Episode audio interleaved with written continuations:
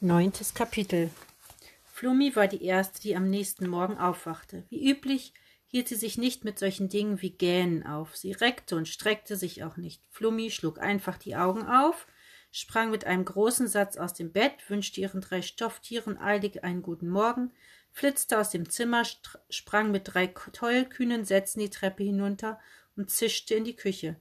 Nutella, rief sie, Nutella, bis der Arzt kommt. Heißer, Hopsasa, endlich wacht mal einer von euch Schlafmützen auf, strahlte Tante Heidrun ihre verdutzte Nichte an. Die Tante stand am Herd und brutzelte etwas. Dicke Rauchschwaden hingen in der Luft.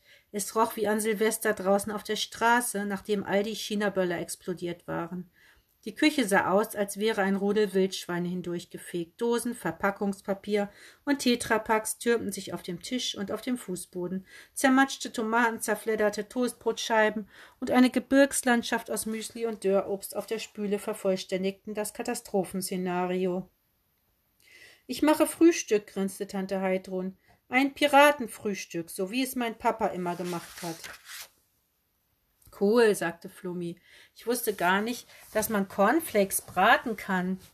Man muss nur ordentlich viel Butter und Orangensaft in die Pfanne tun, erklärte Tante Heidrun, sonst brennen sie an. Flummi nahm eine Handvoll Trockenobst von dem Lebensmittelberg und stopfte es sich in den Mund. Jetzt siehst du wirklich aus wie Pippi Langstrumpf, sagte sie mit dicken Backen, während sie ihre Tante musterte. Tante Heidrun hatte sich ihre zippeligen dünnen Haare zu zwei entsprechend zippeligen Zöpfen geflochten, die rechts und links an ihrem Kopf herum runterhingen. Sie hatte sich eine Leggins von Flummis Mutter angezogen und zwei Löcher hineingeschnitten. An ihrem linken Fuß trug Tante Heidrun einen roten Kniestrumpf, rechts einen selbstgestrickten Stulpen, den ihre Schwester noch aus ihrer Teenagerzeit aufgehoben hatte. Über den Leggings trug sie einen Minirock aus Jeansstoff, den sie ganz hinten im Kleiderschrank gefunden hatte, und ihren mausgrauen Pulli hatte Tante Heidrun gegen, die, gegen ein Hawaii-Hemd ausgetauscht. Das hatte Flummis Papa gehört. Natürlich sehe ich aus wie Pippi Langstrumpf, lachte Tante Heidrun. Wie soll ich denn sonst aussehen? Wie die Müller-Riebenseel aus der Exportabteilung? Hä? wunderte sich Flummi. Wer? Auch Tante Heidrun sah nun für einen Moment verwirrt aus.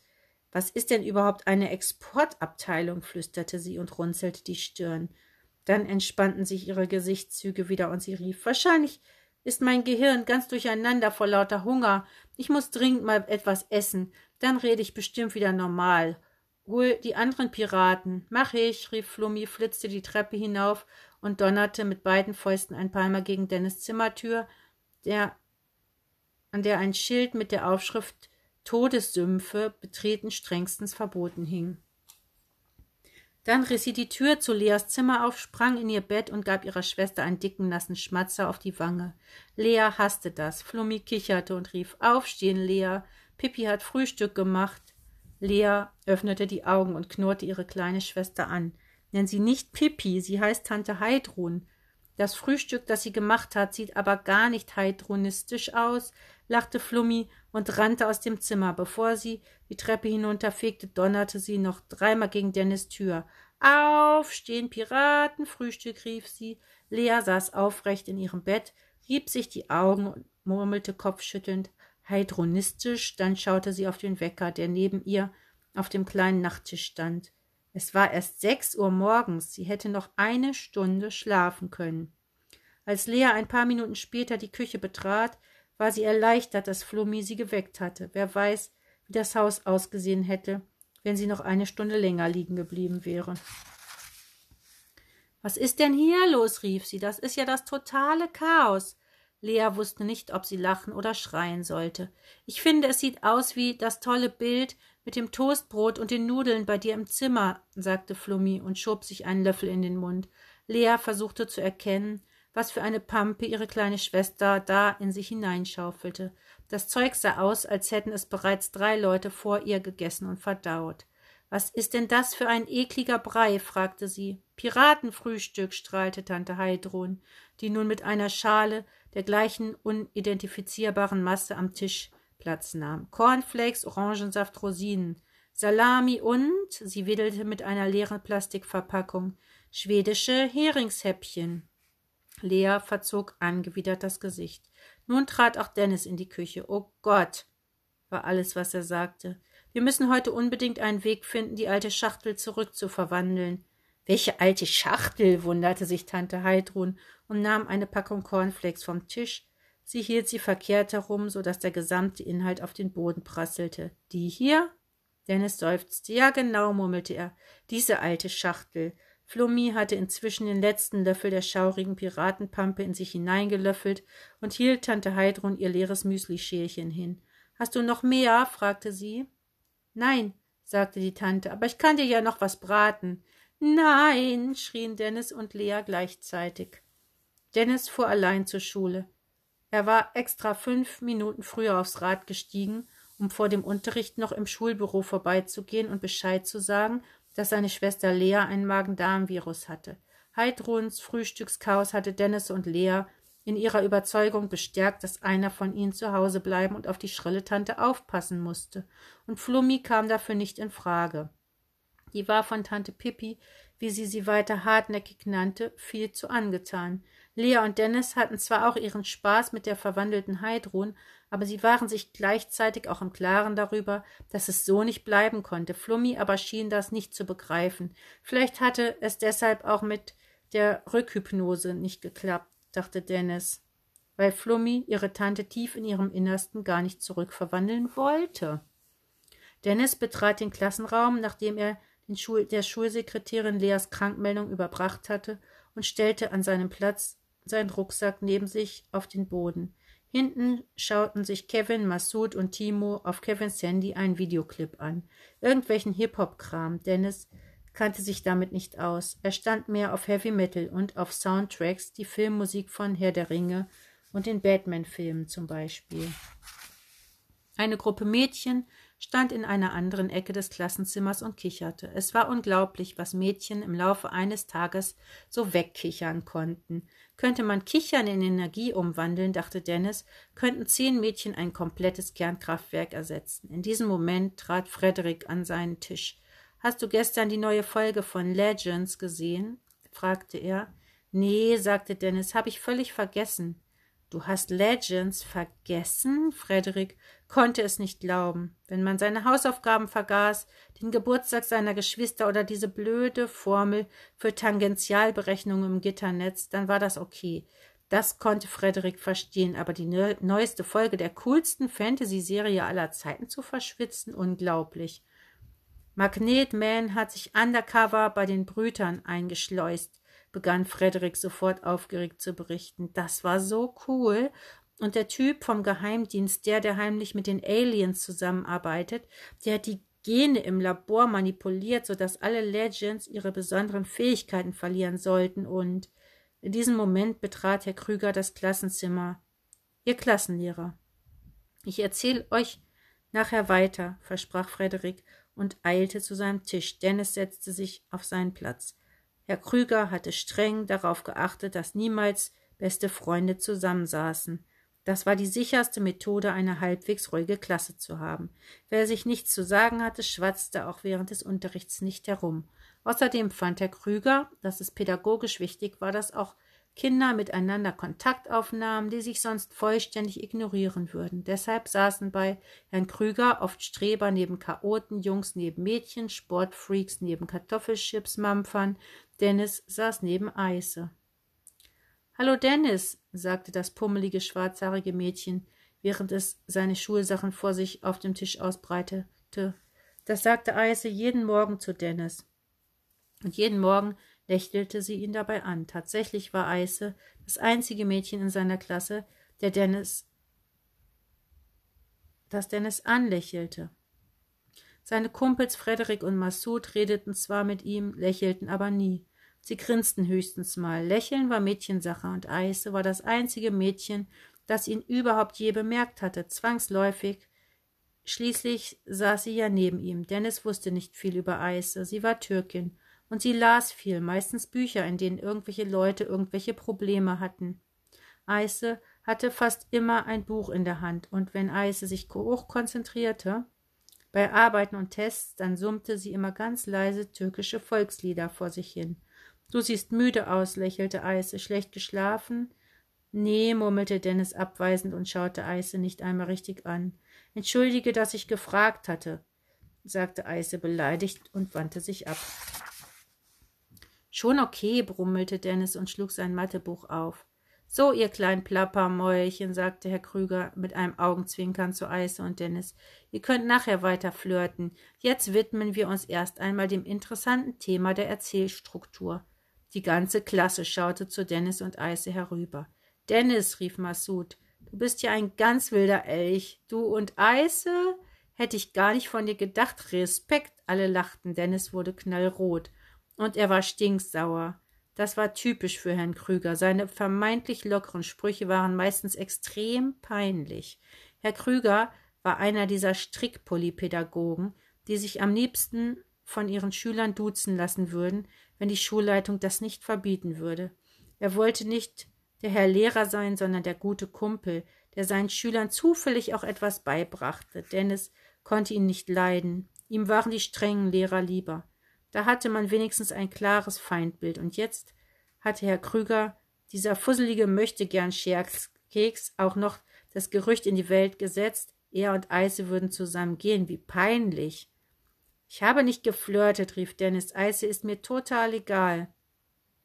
Das war zugegebenermaßen eine unfassbar unoriginelle Reaktion, aber zumindest drückte sie aus, was er zu sagen hatte. Er drehte sich zu Eise um, in der vagen Hoffnung, dass die nun auch noch etwas Zustimmendes sagen würde, damit diese Sache beendet war, bevor sie überhaupt begonnen hatte. Doch zu Dennis großer Überraschung schaute Eise ihn bloß mit verdutzten, großen, braunen Augen an. Sie sah traurig aus und verletzt.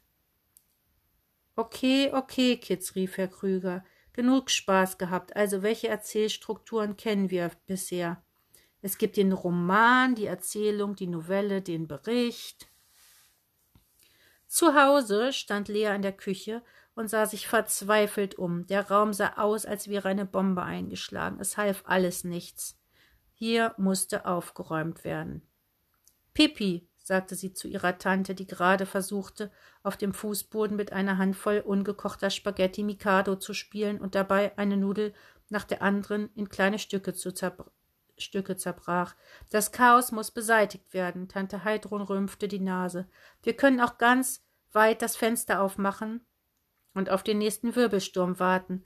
Dann wird der Müll einfach so herausgeblasen, schlug sie vor.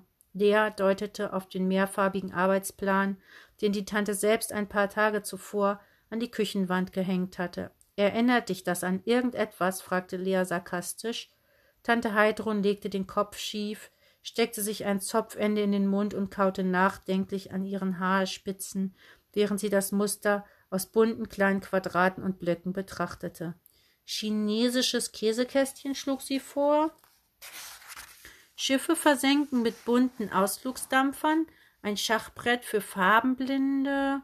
Lea schaute ihre, Ta ihre Tante wütend an. Heißt das etwa, dass du nicht beim Aufräumen helfen willst? zischte sie. Tante Heidrun grinste breit. Heißer, da hast du recht, ich würde tatsächlich gern nicht aufräumen. Aber ich kann mich auf einen Stuhl in die Mitte der Küche setzen und dir gute Tipps geben, wie du am besten aufräumst. Ich bin eine ganz prima Tippgeberin. Wusstest du, dass es ein Land gibt, in dem alle Leute so gern aufräumen, dass sie das ganze Land nach Aufräumen benannt haben? Es heißt Rumänien. Komm mit, sagte Lea energisch und marschierte ins Wohnzimmer. Tante Heidrun hopste auf einem Bein hinterher und rief Wo gehen wir denn hin? Was unternehmen wir denn jetzt? Im Wohnzimmer lahm Lea die Fernbedienung vom Tisch und schaltete den Fernseher ein. Eine Zeichentrickserie flimmerte über den Bildschirm. Tante Heidrun schaute ratlos auf die Glotze. Was soll denn das? fragte sie. Du kannst dir mit SpongeBob die Zeit vertreiben, während ich die Küche aufräume, sagte Lea. SpongeBob? wunderte sich Tante Heidrun. Das ist voll lustig, versprach Lea. Da ist so ein kleiner Schwamm, der macht nichts als Unfug. Irgendwie wie du. Nur gelber, zum Piepen echt. Und wenn ich mit der Küche fertig bin, gucke ich mit dir mit. Nutzen wir die Chance. Normalerweise dürfen wir tagsüber gar nicht fernsehen. Tante Heidrun starrte immer noch ratlos auf den Bildschirm. Sie schien nicht mal ansatzweise zu begreifen, was das sollte. Lea interpretierte das ratlose Schweigen ihrer Tante als interessiertes Zuschauen und ging in die Küche, um die Frühstückskatastrophe aufzuräumen. Sie hatte noch nicht einmal eine halbe Mülltonne, Mülltüte gefüllt, als aus dem Wohnzimmer plötzlich ein ohrenbetäubender Krach dröhnte. Die Wände wackelten fast so laut war es. Kreischend laute Heavy-Metal-Musik und mittendrin kreischte Tante Heidrun. Lea stürzte ins Wohnzimmer, wo Tante Heidrun mit der Fernbedienung in der Hand mitten im Raum stand und so hysterisch schrie, als ob ein Gespenst vor ihr stünde, dass sie furchtbar erschreckte und hinter ihr ein Zombie, der an ihren Haaren zog. Zumindest die erste Hälfte war nicht ganz falsch, stellte Lea fest, als sie auf den Bildschirm schaute. Tante Heidrun hatte auf MTV umgeschaltet, wo gerade der Videoclip eines bleich geschminkten Horrorrockers lief, der zum dröhnenden Sound seiner Band ins Mikro quiekte und grunzte, während er die ganze Zeit mit einem Holzkruzifix herumfuchtelte. Lea riss der kreischenden Tante die Fernbedienung aus der Hand und drückte die Stummschalttaste. Sofort war es still, von Tantchens grellem Schreien abgesehen, das dann aber einige Sekunden später ebenfalls erstarb. Tante Heidrun zitterte am ganzen Leib, sie hatte richtig Angst. Lea tat ihre Tante fast ein bisschen leid. Warum hast du denn umgeschaltet? fragte Lea. Ich dachte, man kann mit dem kleinen Schwamm in der Kiste da spielen, wimmerte Tante Heidrun. Und weil ich gesehen habe, dass du mit diesem schwarzen Knüppel da, sie zeigte auf die Fernbedienung, den Schwamm gerufen hast, da dachte ich, und dann habe ich auf irgendwelche Knöpfe gedrückt, weil ich ja nicht wusste, welche. Lea schaltete den Fernseher aus und schaute Heidrun an, die gebückt dastand und leise schluchzte. Lea begriff, dass ihre Tante mehr durchmachte, als sie alle sich das bislang klar gemacht hatten. Tante Heidrun war quasi durch die Zeit gereist. Sie war ohne jede Vorwarnung in einer Welt gelandet, die sie nicht verstand. Sie war ein kleines Mädchen aus einer vergangenen Kinderbuchwelt, das sich plötzlich in der komplizierten Realität des 21. Jahrhunderts zurechtfinden musste. Ganz plötzlich begriff Lea, was für ein Wirbelsturm der Verwirrung und Angst in Tante Heidruns Kopf toben musste, wenn sie mit so etwas wie Hardrock-Videos konfrontiert wurde. Sie tat ihr schrecklich leid. Und dann machte Lea etwas, das sie selbst verblüffte. Sie umarmte ihre Tante. Sie standen eine ganze Weile einfach so da, und Lea spürte, wie sich ihre Tante langsam wieder beruhigte. Dann löste sich Tante Heidrun plötzlich mit einem Ruck aus Leas Umarmung und rief Heißer Hopsasa, und jetzt gehen wir in den Garten und machen uns ein Abenteuer. Lea lachte. Was hatte sie sich bloß dabei gedacht, Tante Heidrun vor der Glotze parken zu wollen? Sie war Pipi, der Wirbelwind, und kein träger Fernsehzombie. Lea zog sich ihre Schuhe an. Tante Heidrun blickte kurz auf ihre, ihren Fuß, er erinnerte sich an all die gefährlichen Krokodile, die da draußen herumlungerten, und ergriff ebenfalls ihre Schuhe. Ich nehme die hier, sagte sie, wem auch immer die gehören. Draußen im Garten öffnete Lea den Geräteschuppen, holte einen Spaten heraus und ging damit an den Rand des Rasens. Sie stand, sprach den, sie stach den Spaten in den Boden und sagte zu Tante Heidrun, wenn du hier lange genug buddelst, dann kommst du in Tante Takatuka-Land raus. Ui, toll, rief Tante Heidrun und begann sofort eifrig damit ein Loch auszuheben. Zufrieden mit ihrer cleveren Idee ging Lea zurück in die Küche. Ein Loch im Rasen war nicht einmal ansatzweise so schlimm wie all die anderen Dinge, die Tante Heidrun sonst so anstellen konnte. Lea war beruhigt und konnte nun tatsächlich mehr als eine Stunde ungestört arbeiten und den Großteil der Frühstücksverwüstung beseitigen. Tante Heidrun buddelte zufrieden im Garten herum. Einmal war die Tante ins Haus gekommen und durch den Flur gelaufen. Kurz darauf hatte Lea die Klospülung rauschen gehört, und zwei Minuten später hörte sie die Tante wieder durch den Flur stapfen und die Haustür hinter sich schließen. Lea war beruhigt. Als Lea später in den Garten hinausging, sah sie überrascht, dass dort, wo sie ein riesiges Loch vermutet hatte, vielmehr ein kleiner Erdhügel prangte. Tante Heidrun hatte das Loch, das sie ausgehoben hatte, tatsächlich wieder zugebuddelt und dann hatte sie am Ende aus einem der Beete eine Stiefmütterchenpflanze herausgerissen und oben auf das kleine Erdhäufchen gestülpt, so dass der kleine Hügel aussah wie ein improvisiertes Grab. Wenn ich nach Takatuka-Land will, nehme ich lieber ein Schiff, sagte Tante Heidrun. Kein Grund, sich bis dahin durchzubuddeln. Das leuchtet ein, meinte Lea.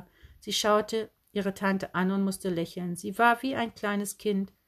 Die hypnotisierte Tante Heidrun. Man musste richtig auf sie aufpassen, weil sie sonst wer weiß was anstellen konnte. Aber gleichzeitig war die Pippi Heidrun eine tolle Abenteuerin.